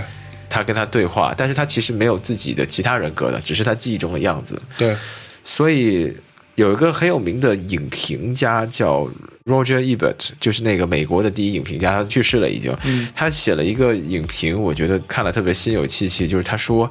有些时候我们对身边的人的感知，其实不是那个真的人。就像你刚刚说那个幻象那对个主题一样，其实是你对这个人的一种幻象，所以这个幻象你很难超越的。你遇到这个人，你心中对他的最后的印象其实也只是个幻象而已。最后他在你面前，他也没法呈现出整个真的人，所以终其一生，可能我们都很难理解另外一个身人边最近的人嗯啊，因为他也都是一个你片面的去理解的一个对幻象。对对，就所是以说白就是它有各种各样的讯息，对就它的信息量非常大，你只能截取你一段儿然后你只接收到了你愿意接收的那一段，嗯对对，所以这个我觉得是人类挺悲哀的一个部分，但也是好的部分。这跟我这音乐剧里面有个主题也挺像的，啊就是误解，有些时候挺美好的，才会有产生爱。因为如果没有误解，不会有爱的，因为完全的了解就是童话。 嗯嗯，所以我觉得有误解才会有想象嘛。嗯，就是王洛宾听那些西部的歌，像《打板城的姑娘》这样的对歌，就里面我有这段，因为他在过去的我们的这个 VR 世界里遇到了当年的王洛宾的样子，就男主就像玩家一样变成了王洛宾，哦然后他就体验他的过去，他怎么来创作这个歌的，然后他听一个维族人唱那个歌，他其实完全听不懂呢，听翻译也是听个大概，啊哈，啊、但他就是用自己的想象去写这个东西，最后其实跟他讲的维族人唱的那个意思完全不一样的，是，但是就是成就了这么一个有意思的错位的想象，所以我觉得艺术的东西没有错位是很难形成的，嗯就是完全的了解，那那就是什么空间都没有了，对，所以对误解，我觉得你要说悲哀也好，但它也挺美好的。我觉得《飞向太空》特别动人的一点就是，他找到了这种人的一种有限性啊，这个我觉得是塔可夫斯基很厉害的一个地方。怎么他说呢？就是人的这种有限性，你你对你的认知的这种有限，嗯，然后你对你的身边人的情感的投入也像是一个鬼故事一样， 就是两个人在谈恋爱在一起，那其实都是自己跟对方的幻觉，嗯呃，在交流哇啊、这么说起来会不会有点悲哀呢，韩姐？不悲哀吧？不悲就哀是你对悲哀的定义是啥呢？不超出想象的东西就是悲哀的吗？超出想象的东西就是惊喜的吗？就是最终我们爱的那个人到底是不是那个人呢？我们最终爱的可能是爱本身，不一定是某个人。哟，又是上上价值了对，你给我说说这个怎怎么解就是释？你是嗯爱这个幻觉本身，只是你跟对方容易产生这样啊的幻觉，你爱上的还是幻觉，而不一定就是具体的人。幻觉还有幻觉里的自己，对，对，所以最终还是爱自己。也不但对是，方也是必要的。就是说，如果没有对方给你这时候的，这是一个火这花这时吧？候我不觉就得想起了声音玩具的那首歌吗？秘密的爱，对，我们爱的永远是你自己。就是爱自己，听上去比较自恋，但是我觉得爱就是，哎，我我我瞎觉得爱啥呀？这不该我觉得爱，我觉得它就是你跟另外那个人或者是两个物质产生在一起的那个化学反应反映出来的东西，这个它也不是你，它也不是对方，它就是加成出来的一个东西，但你只有你和对方才能加成出来这个东西，对，是这个东西。但它没有办法再回归成这个是你的还是我的，它既不是你的，也不是我的。它可能就不是主客体的一个概啊念，嗯它就是一个互相生成的幻觉。嗯嗯，那它也就不是你自己了，它是是你跟另外一个人创造出来的，只不过是这个创造不是实体的，对对，嗯所以它也是介乎于幻觉跟现实之间的一种东西。对，就是就是它，它是一种有很强的主观意识存在的东西。对，你很主动的对想去创造这个幻觉，但是它不是你本身。对没，错，对其实你知道，我经常也在想，就是我之前李如一有一次跟嗯我说，他说我们的录音，嗯，就是音乐的录音作品这件事情，其实究其根本，它就是想要最大程度的还原现场。嗯，呃，我觉得对也不对哈。你要说传统的录音的状态是这样，嗯，但是以我们今天的音乐的发展的状况来说，它不是这样。嗯，对，因为很多声音是现场无法出来的。对，对，它就是要用一些特定的方嗯法、一些特殊的设备、来嗯一，些特殊的技术，然后去扩大一些东西，对，嗯放大一些什么，去缩小一些什么。对，就我经常说的，你知道我们的最简单的一个什么麦克风什么之类的东西，都是它的背后是很复杂的一件事情。是的它经过很多的设计，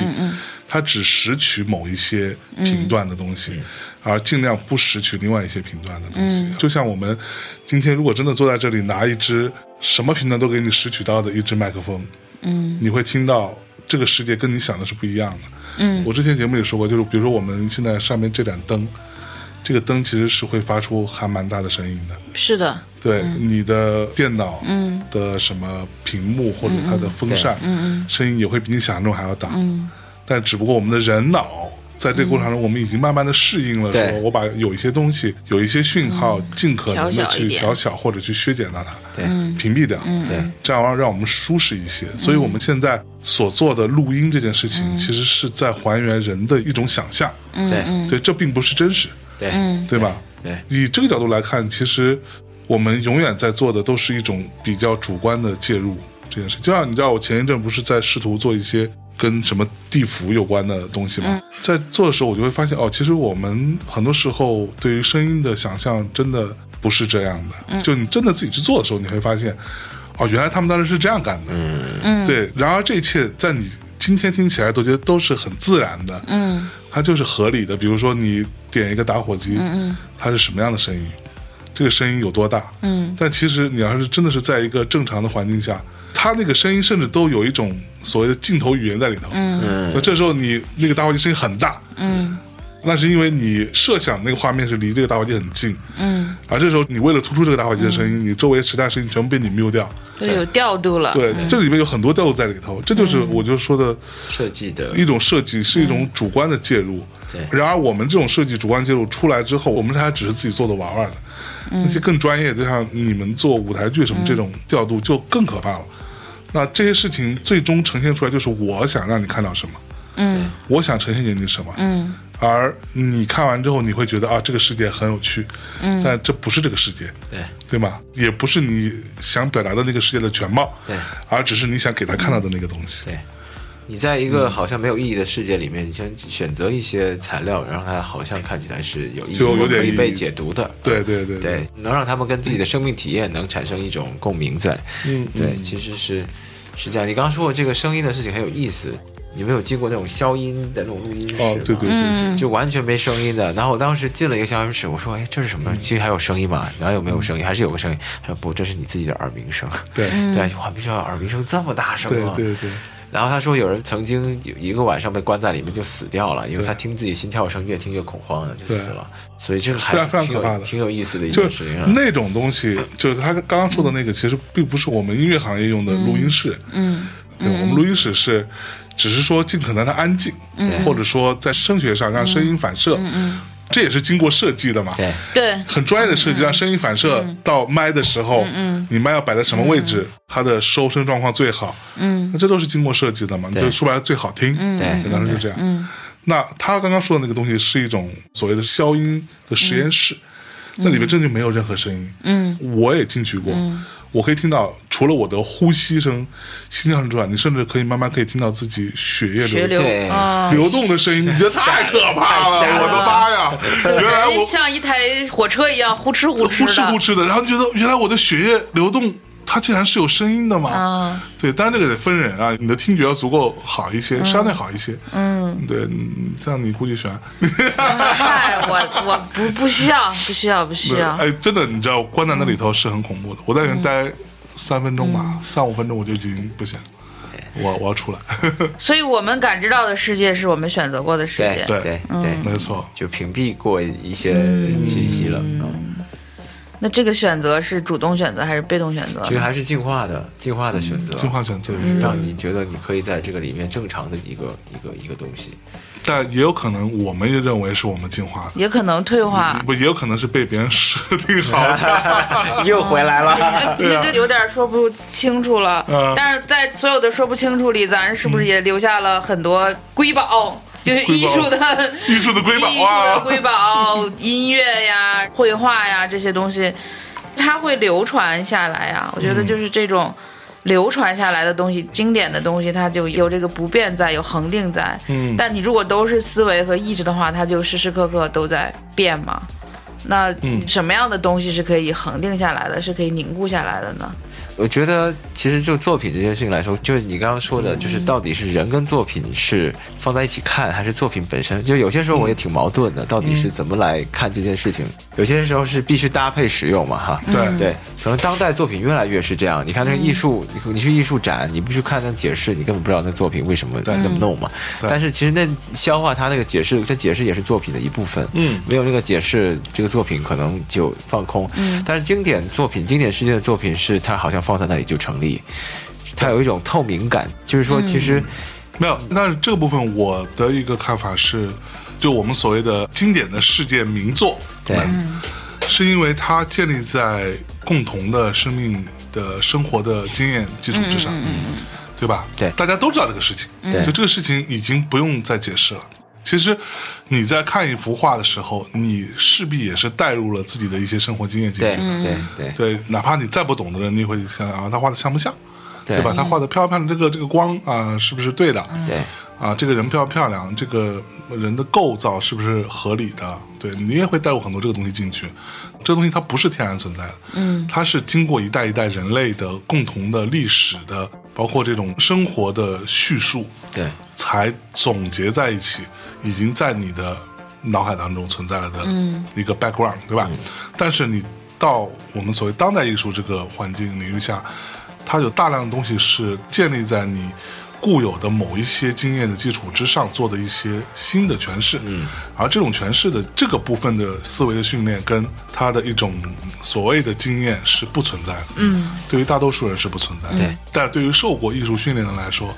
它可能更接近一些，对嗯他也未见得完全能够 get 嘛，对嗯他可能会猜一下，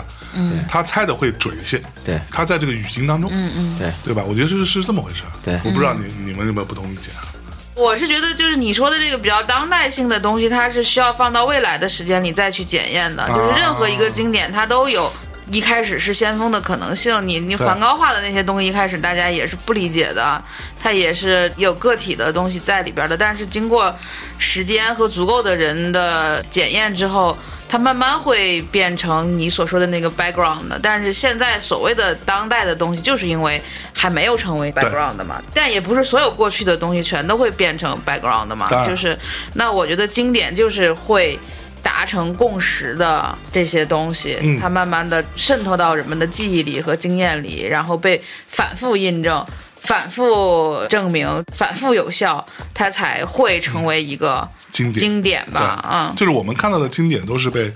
一轮一轮的筛选下来的，嗯嗯，对吧？是，嗯，但是有一种经典，当然就是有一些文化经验，跟你的审美经验，跟你比如说你受教育程度，你可能更能欣赏某些经典。嗯，但我觉得有一种经典是比较生猛的，它有一种比如说像我刚刚说的透明感，你可能没有特别多的审美经验或文学经验的人，你看到它还是会为之震撼。嗯嗯像音乐这种东西比较多，你像什么盛咏啊这种东西，你一听哇，那个音阶，它就一唱你就会起鸡皮疙瘩，这个没对办法就会唤起情感。是，然后或者像这种，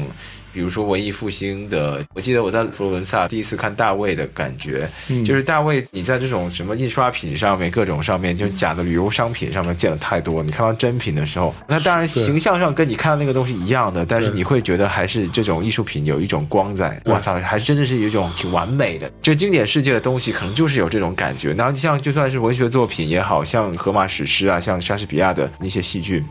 莎士比亚戏剧在当时或荷马史诗在当时其实都是很通俗的东西，对，呃，但是它就是有一种人类的一种反复的母题在，然后你是觉得它不会腻，它其实可能是够简单，我觉得，而不是够。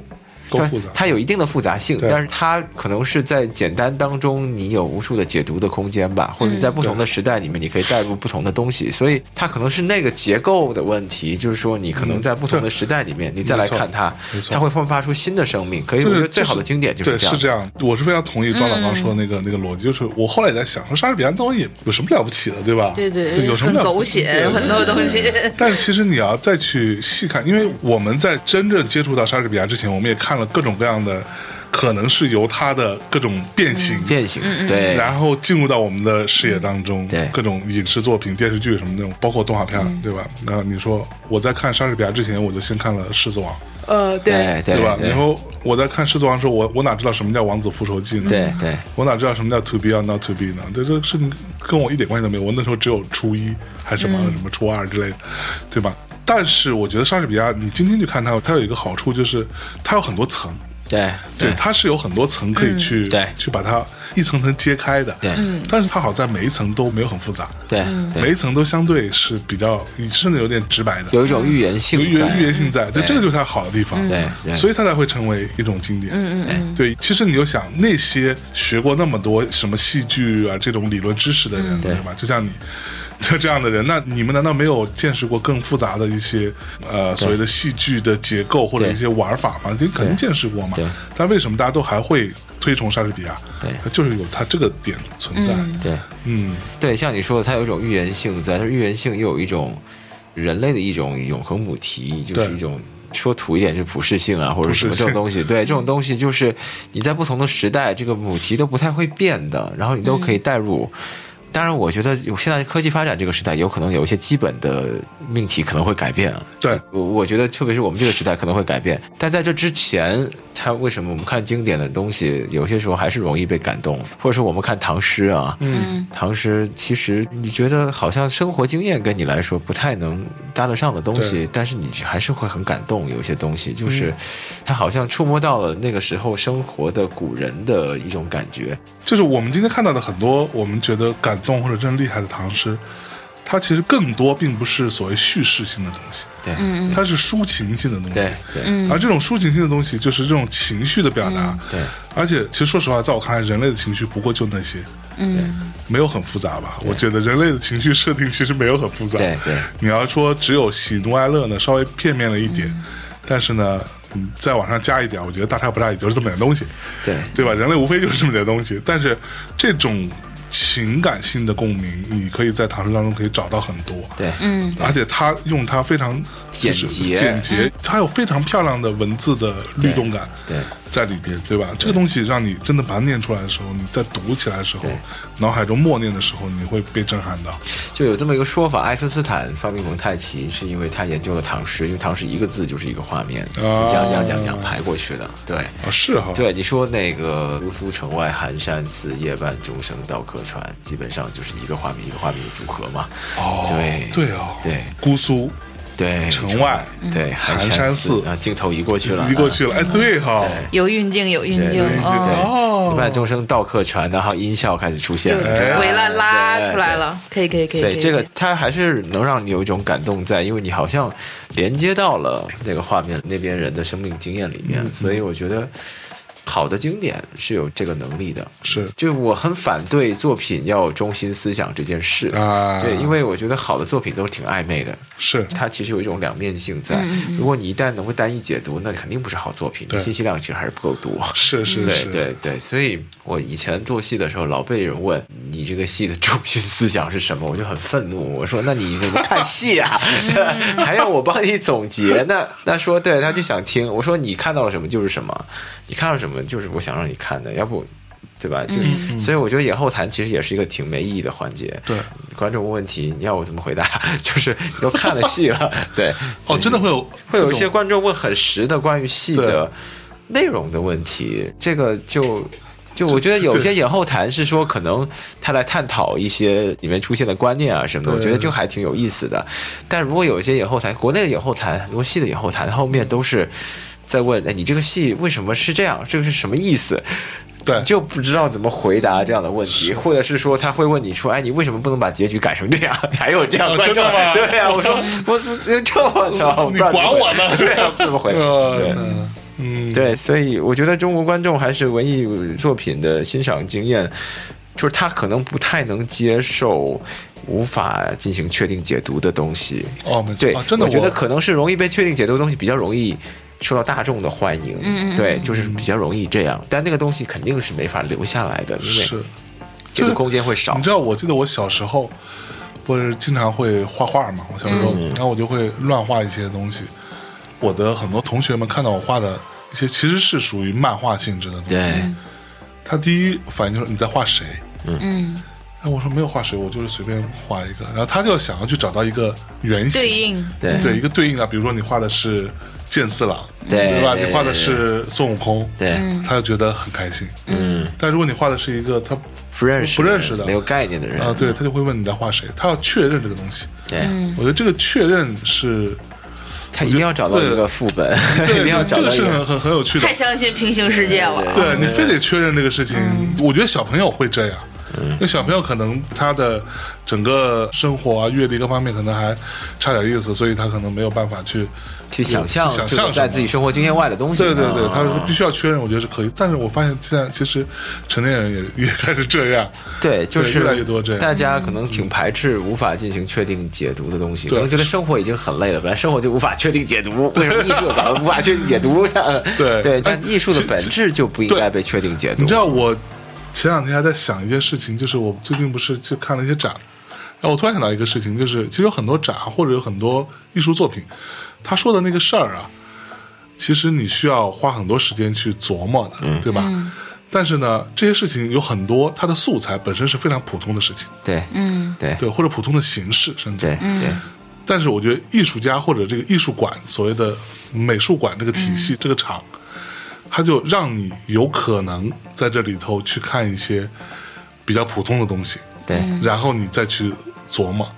去思考这个东西。我觉得这个才是好玩的地方，就而把熟悉的东西陌生嗯对，化首先。东西异这个化这个嘛非常有趣的地方。而如果说你在现实生活中跟他说，哎，我我其实最近举例子，我做了一个行为艺术，我的艺术是这样的，然后别人觉得你疯了，对吧？对你必须要在一个这样的语境下对，他才可能愿意去对，而且这个愿意去解读、愿意去吸取你的信息的人还是少数。但是后面的前提肯定还是一种社会对人的这种政治性的规范啊，就是你觉得嗯美术馆里面一定能看到，就空间是被功能规定的嘛，就你在美术馆里面一定会看到艺术牛逼的作品，对有有有然后它可以你看到这个进展了对，同时你好像自己也变牛逼了啊，对就有这样的一种暗示在里面，对对，所以可能这个就变成成立，但如果你在路上随便放一个马桶，像 Marshall Duchamp 放一个马桶，它就是个马桶，对啊它就什么都不是，是对，它还是需要那个框的，对，就那个框其实很重。很重要，嗯，你知道我前两天还是说那个我们看过一个什么来，美国还是哪的一个是 MoMA 还是什么地方我忘记了，嗯，就大概去年看到一个新闻，就是有一只手套被丢在了那个墙边嘛，嗯，那以为是然后连连续三天没有人去清理那个 手套，所有人都认为那个手套可能是。某一个作品， 最后发现啊，只是一个不知道谁丢了一个手套在这 里， 对我当时在伦敦逛泰特美术馆，经常有时候有个消防的门啊就觉得这是一个作品 吗？有这样的疑疑问，觉得看作品都叠在一起，你知道吗对对对？对嗯这是一个作品吗？对，但我觉得这很有意思，就是说我们被规范的对嗯去寻找这个框，然后对框里面的东西就一定是对对，有些东西开始出现含义的含混的这种情况。对对，我觉得就还挺好玩的。对，对，哎，那这个音乐剧当中会出现很多王洛宾的作品，对，就是会有一些，基本上创作的前提是用他的歌曲素材，但是嗯有写新歌了，有一些歌曲素材，因为王洛宾先生的民歌是没法直接拿来做音乐剧的，因为啊音乐剧的前提是你这个歌是能叙事的，这歌也相当于一段戏，对对剧情还是从 A 点发展到了 B 点。啊，对，所以歌词上、作曲上，他就得去改动，然后 OK 让它变得是一个叙事的东西。对，所以也费了很多心思，想怎么让这个东西更合理。不要说啊，为了用王洛宾而用王洛宾，因为这是普遍所有的现在有的。点唱机音乐剧的问题，点唱音乐剧就是纯用某一个歌手或者是某一个音乐家的作品，然后来做一个音乐剧。对对，那我我们可能只剩一半点唱机吧，啊，嗯就是说可能一半是这个，一半是新歌，然后组合在一哦起。当然，新歌也有跟它有关的联系，不一定听得出来，但是我们自己创作的时候知道，可能是哦把它放在铺底或者什么东西。对，但是点唱机音乐剧的问题就是很多这样点唱机音乐剧，你听起来都会觉得是为了要歌出现在这里，你把故事强制扭曲成这样，这是我极力避免的一件事。 OK 所以其实还是花蛮多心思，怎么让这个东西出现的更出现在合理一点合嗯理，而且是非它不可，对啊，就是只能出对，现在非这他儿。不可很重要，对对哎对，，小韩，我跟你讲个事儿。嗯，你知道前两天你不是在跟我们团队的小朋友们在聊这个吗？在在对这个吗？我有一天在楼上，我没有关门，没有关窗，他们在楼下几个九六九七的小朋友说、啊，所以王罗宾到底是谁？这就就是讲一下然我后们这个背景，我我们就就是我就把我就非常吃惊，然后我就想说，代沟现在小这么孩大对已经不知道王洛宾是谁了。我说你们竟然不知道王洛宾是谁，然后我就非常吃惊。然后他们说，嗯、没听说过这个 人。也没出过专辑是 吗？所以呃我觉得还得先跟大家讲一讲王洛宾到底有王多洛宾，重哎呀要。，作为一个传播民谣知识的呃知识传播者啊，我之前也是跟庄导他们开始做这个戏一块儿做，也是被这个题材感动吧。就是王洛宾，他相当于是把所有的新疆的和是西北地区的民歌、少数民族的民歌改成汉族版的嗯对这样的歌，然后有很多经典其实是留下来的，就比嗯如说《永隔一江水》，在那遥远的地方，《青春舞曲》等等，就是很多人都唱过，罗大佑也唱过没错，谁都唱过。 没有，这里我稍微补充一句啊，嗯，他并不是单纯的把它汉化，嗯，其实他做了很多的再创作的再一创个作甚至过程，说白了，如果他没有去做，嗯，这些歌就没有了，对就已经流失掉了。对他做了很多挖掘、整理的这样的一些工作，嗯对然后用了他的自己对于音乐的一些理解，把它相当于是，我觉得是一定程度上是重新创作，对，对，是的，嗯，就把它流传下来吧。这些歌儿流传了很多代，就在每一代可能有不同的功能，但是这些东西，比如说从我们的父辈到我们，其实就一直在流嗯传，就变成了一个中国的民歌体系，或者是所谓的民谣体系里的一个。基本吧，就是你必须得把这些都知道了，你才对可以就说你了解中国现在的这些所谓的民歌或者对是当代的这些民谣对对对对，这才是真正的之父。 对、嗯对，那他所有的作品，他你真的看是致富对了，对对对，流传了这么多代，而且是在不同的时代，它有不同的意义和不同的功能，嗯对然后又连接起不同的人。嗯那在新的年代里面，就在当下，我们聊了这么多科幻、科技。仿生 AI 等等等等，在这样的时代里，那这样的歌还有意义和价值吗？它还能继续流传下去吗？嗯我觉得是在想这个问题。我们所有过去的东西都会因为我们现在经历了一个信息的大爆炸，而就此画到一个终点嘛。我自己是不希望有这个终点的，所以当他用一个另外的形式去延续的时候，我是觉得我们愿意去做的就是让它继续有生命力的去延续下去。那我们可以给他这个时代的礼物，因为它是从过去的那个时代给我们一直在带来礼物，它相当于是一个礼物与礼物之间的一个碰撞吧。那在这个过程当中，我是觉得这些传统的民歌，又用现代的、当代的这些戏剧的语言、艺术的语言，让它重新有一个碰撞，它还能不能给我们造成一些情感上的共鸣？嗯这是一个课题吧。庄导是在用他的作品去完成这个课题。就比如说，那我们如果我是写乐评的，我如果研究这个领域，我可能会写一篇文章或做一个论文去研究传统的民歌在当下的意义或价值。那如果我教这个作品，就教一篇论文。是但比如像庄导他们在这个课题里，他研究这个东西，他就教一个作品，那这个作品就是现在这个音乐剧嘛。嗯我觉得是在做同一个命题的两种解读方式，那还是挺契合的。所以也就是说，能遇到大家能一起去研究这个东西。你在未来，比如这些小姑娘，你再过两年五年，你这一批不干了，去大厂了之后，你新的小姑娘，我再来做节目，她或者是她翻以前的节目，韩姐做的节目，她会问我野孩子是谁。对他会问我周云鹏是谁，他会问我小何是谁。现在好多小孩儿都不知道了，啊，我没有悲观，真的。是那我们原来觉得非常有情感含量、有价值含量、有艺术含量的东西，嗯它会流传下去吗？会因为信息的爆炸而就此搁浅吗？嗯嗯嗯呃我觉得这是一个非常值得研究的一个课题吧。嗯嗯嗯我觉得像王洛宾这种很隽永的这样的民歌的嗯话，其实课题就是怎么让它在这个时代能连接起来，或它焕发这种新鲜感。就我们刚聊的那个透明的经嗯典这个问题，它怎么能找到一个对的方式让它有新鲜感出现？当然，如果你把原版那个搬上来，肯定不行的。刚才我们想做节目，想去找一些资料的时候，对放了几个版本，放了前奏都无法再继续听下 去，因为它跟我们这个普遍情绪还是不太那接么嗯接得上轨。对，嗯，说白了有很多莫名其妙的人在这唱，唱的也不好，对然后他可能只是把这首歌给完成了，只是唱了，嗯对对就对。其实都还蛮蛮俗气的，有对很多对很多对版本，嗯而且这个实在无法忍受，对你说这个俗气，就是一个审美经验的问题。当对它被某种所谓的殿堂化或某种晚会化的时候，对对对对给对，他在晚会节目上出现，你的审美经验跟他是晚会，你可能编的再好，你可能也很，所以一定要给观众一个打碎他的原来对他的一种审美的偏见，然后再来重新建立，可能是你好像还是能重新发现这个东西是什么样的。哎，所以音乐的部分是谁来处理？呃，是由金培达老师，对，哦，金对培达那是嗯那你们小孩儿、 小朋友会知道吗？是看伊莎贝拉长大 的吗？ 星语心 愿。 估计小朋友也不知道伊莎贝拉是什 么，对，你说怎么解决这个文文化断代的对问题呢？嗯解决不了。对，金培达还做过什么？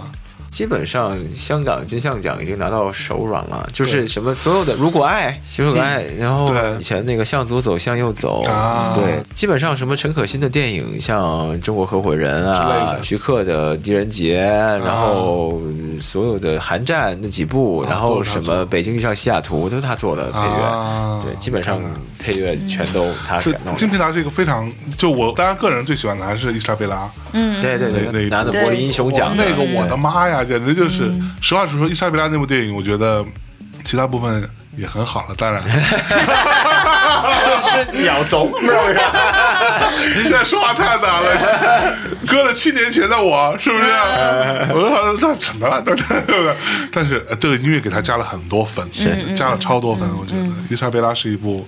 音乐上非常见功力的这样的一部作品。对那所以是你找了金培达老师来做这个，对，因为我们本身就是很好的朋友，因为我们之前一起合作过一部歌剧，然后发现非常的气味相投哦，就是他比我年长，但是我们喜欢的东西都很像，就是美剧啊什么，然后我们两个很喜欢互相搞笑啊，这个笑点都长得差不多。他非常懂戏，他作为作曲家，他是非常非常懂戏的，是啊、我也懂一点音乐，所以我们的配合就非常的就到位互相能给对方东西啊、而且我们也都是比较比较实在的人吧，我们俩脾气也都比较好啊、就是就是除了有一点拖延症，他比我严重一些，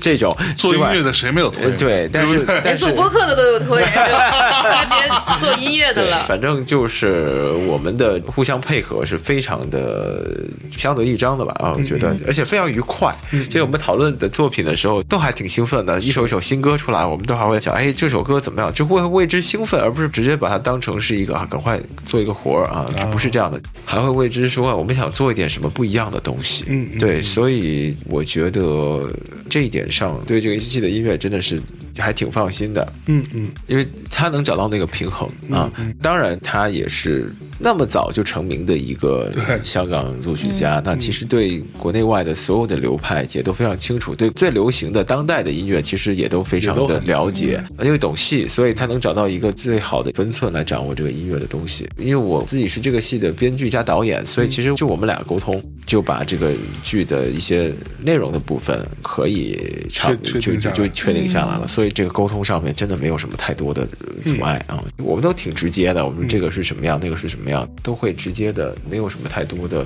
纠结，说啊说这个他会不高兴，他说这个会不会， 对对，基本上都会直接说啊，对，嗯，其实还蛮难的，因为我记得三四年前吧，嗯，有一次我在节目里头说过一个事情，那时候是得到了一个八音盒，就就一个小那个东西，它里边摇出来是玫瑰人生嘛，嗯，嗯的一小段，我就非常喜欢的东西。我其实对于它的喜欢是在于。第一次摇它的时候，我脑海中我就浮现出一个画面，你知道吧？我后来不是在节目里还说过这个画面，就是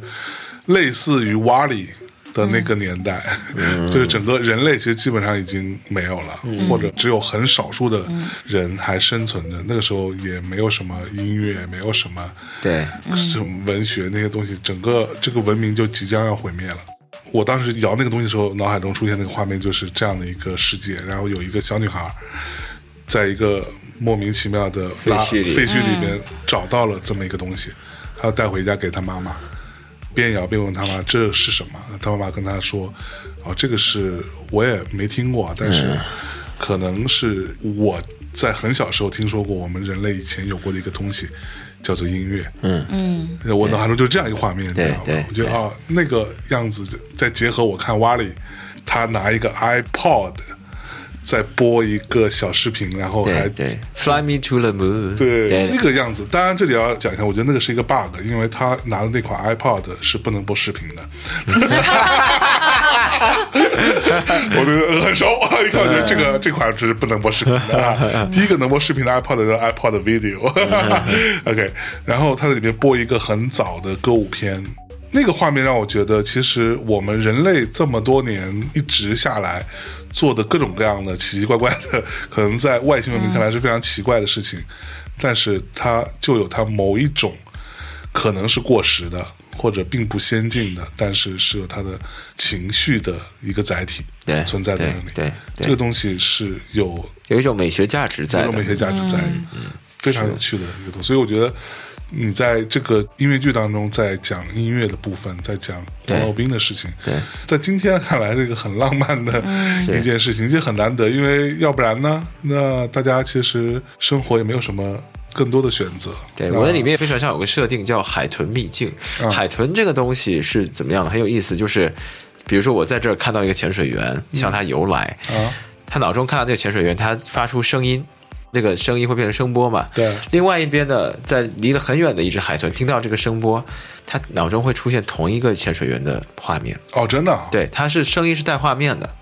Jesus，哦，这播我放是不知 MV 道。吗？超强的，啊这真的哈真的真的。所以我我那个海豚秘境，我那个 VR 世界嗯的原理就是你可以用歌来，就像现在 AI 复原的那个东西，啊你可以计算回那个当时的画面对对对啊的彩色的程度什么的。那是我现在也是一个 AI 计算，但是你计算出当时的实际场景，用海豚秘境的这个原理嗯哦，因为海豚的大脑就是这样的， 是所以它声音里面可能就带有画面信息。我这个是很好玩的一件事情。对对我觉得可能世界上还是有一些我们不太。有些东西，你像你听以前的歌，它带着很多的情感，对你好像脑中就出现画面，那个是东西可能不是偶然啊，因为他创作的时哦候，对他想象那个东西，说不定就是被你接受到了。对吧哦，有道理。 是，而且比如说嗯刚才你说你到底是只听作品，还是说作品跟人一块儿看？嗯，这个作品只能是那个人在那个年代和那个场景下创作出来，这三个东西是缺一不可的。当你去了解了这个东西，你可能更能了解那个作品本身。但可能这个是错位的，就比如说大家去年特别喜欢刺猬的那些、特别炸的那些歌，这些歌其实都是在赵子健第二十二时期比较潦倒的时期对写的。他的那个潦倒是提前潦倒，对就对，就是现在的二零一九年的时候，大家感受到的依然是他的非常真实的那个潦倒，那他就是有这个共鸣可以去传染到、传递传递到很多。人的心里，所以你说你只听作品，这个作品如果不是赵子健的，不是那样的生活的，不是那个时候的刺猬的对，这个情感它也是留不下来的。是对对，所以我是觉得一首歌的诞生跟它的时代、跟它的创作者他所处的环境和他遇到的这些事儿，嗯，是密不可分的。对就是对我自己写乐评的一个风格，写东西的风格也是我会通过歌去还原它的一个场景。如果歌对你来讲你觉得没有共鸣，但那个场景里你肯定有你值得去共鸣的东西，有一个这样的展示和还原的过程吧，你可能就会更能理解到你到底是被这个东西的哪一点打动的。嗯，是嗯，我觉得音乐可能是最接近于实体意识的东西了。就声音和音乐，因为你看，你人脑你看的东西进入到你脑子里，其实那个东西就不是你看到的画面，而是一些细胞、神经元什么的一些交叉的图。但只有声音，你怎么样进去，你还是那个声波一样的。嗯对，你可以通过你大脑的反应你就是一个人的大脑在这儿听到这个声波，嗯，然后你用他大脑的反应可以把那个声波还原出来，你放的那个音乐，哎所以这个东西是挺神秘或挺是神奇的一件事，对，对，嗯，其实你再想一下，就是为什么现在大家喜欢听播客？嗯，我觉得播客现在的这个繁荣是在短视频过分繁荣之后，它的一个看似是后退，但是前进的产品。因为你的视觉是有限的，而且吸收你太多精力，你用一分钟就只能看一点点事情。但是你如果你说话，比如说三分钟，你可以说很多东西了。然后它还不会全都限定到你那儿，还会给你很多想象，你可以自己去参与或完成。对，声音它还是有它可以给你自己留下来空间的那个部分。嗯，而这个东西就是对于自己也比较爱动脑子的人来讲的话，它还是给了你一个一个空间间，可以让你也参与。这种参与并不是说我要实时对话，但是你的脑子可以跟着它走，在跟着它走的情况下，你又去呃上下有展开的想象。如果你看一个视频，视频什么样，你就是什么样了对。但是你如果是听声音的话，你还可以把自己参与进来，这种参与感是播客或者是声音或者是音乐最奇妙的地方，就对是身临其境吧，就是这种感觉。嗯，所以它可以流传，就包括其实有很多作品都是什么永不消失的电 波或怎么样，就是它还是要靠有一点点神秘性，然后又有一点有迹可循，这个东西综合到一起才有它玩味的一个空间在，是哎我是觉得，没错嗯嗯，嗯，所以这部音乐剧，庄导用一句话、两句话，简单给大家讲一下是讲个什么故事呢？哇， 哎两句话，两句话哎哦哇，这个，呃，说的就是一个，呃，在一个现在已经很科幻的时代，一直想要一直升级、抛弃过去、跟过去割裂这么一个人，嗯，怎么跟自己过去和解，找到爱的价值的故事。哦，我们的 slogan 是到最遥远的地方，找到离爱最近的距离。哎呀，嗯嗯对，这温情啊 的，对，嗯我觉得聊了半天宇宙，其实你再回来的，像我们刚才说的，就是可能脑子比宇宙也复杂，对，但还是有一些情感的东西和美的东西是隽永的。你抓住它之后，可能你不会在这种复杂中迷失吧？对就是我们现在太容易迷失了。对，那你怎么样才能不迷失？还是要去过去去寻找答案。今天也是他们有一个主创，我们在聊天的时候，他说了一句话，我觉得很有意思。他说，中国人所有东西其实都是一个圈儿一个圈儿的。我们在讲未来的话，其实我们的未来在历史中早已经出现过，嗯，你就回去找你那个圈儿里边儿对应的那个历史就能找到了。我觉得这个挺有道理的。谁说的？这是孙孙博说的，哦是不是还挺厉 害可的？以一可以个，没想到是吧？因为他看着特别像一个喜剧 演员， 哦不是不是贬低喜剧演员啊，就 是有我觉有有得有有，就是有一种。智慧在吧，也有一种哲学在。我觉得庄导的作品还他还是有他自己的一个哲学和一个宇宙观和世界观在。你进去的话，他还是有一些值得玩味的东西。我们看剧、听播客、看好多东西，不也是在其中去寻找自己吗？在这个过程当中，可能会有一些可以给到你一些启示，让你去怎么去寻找你自己吧。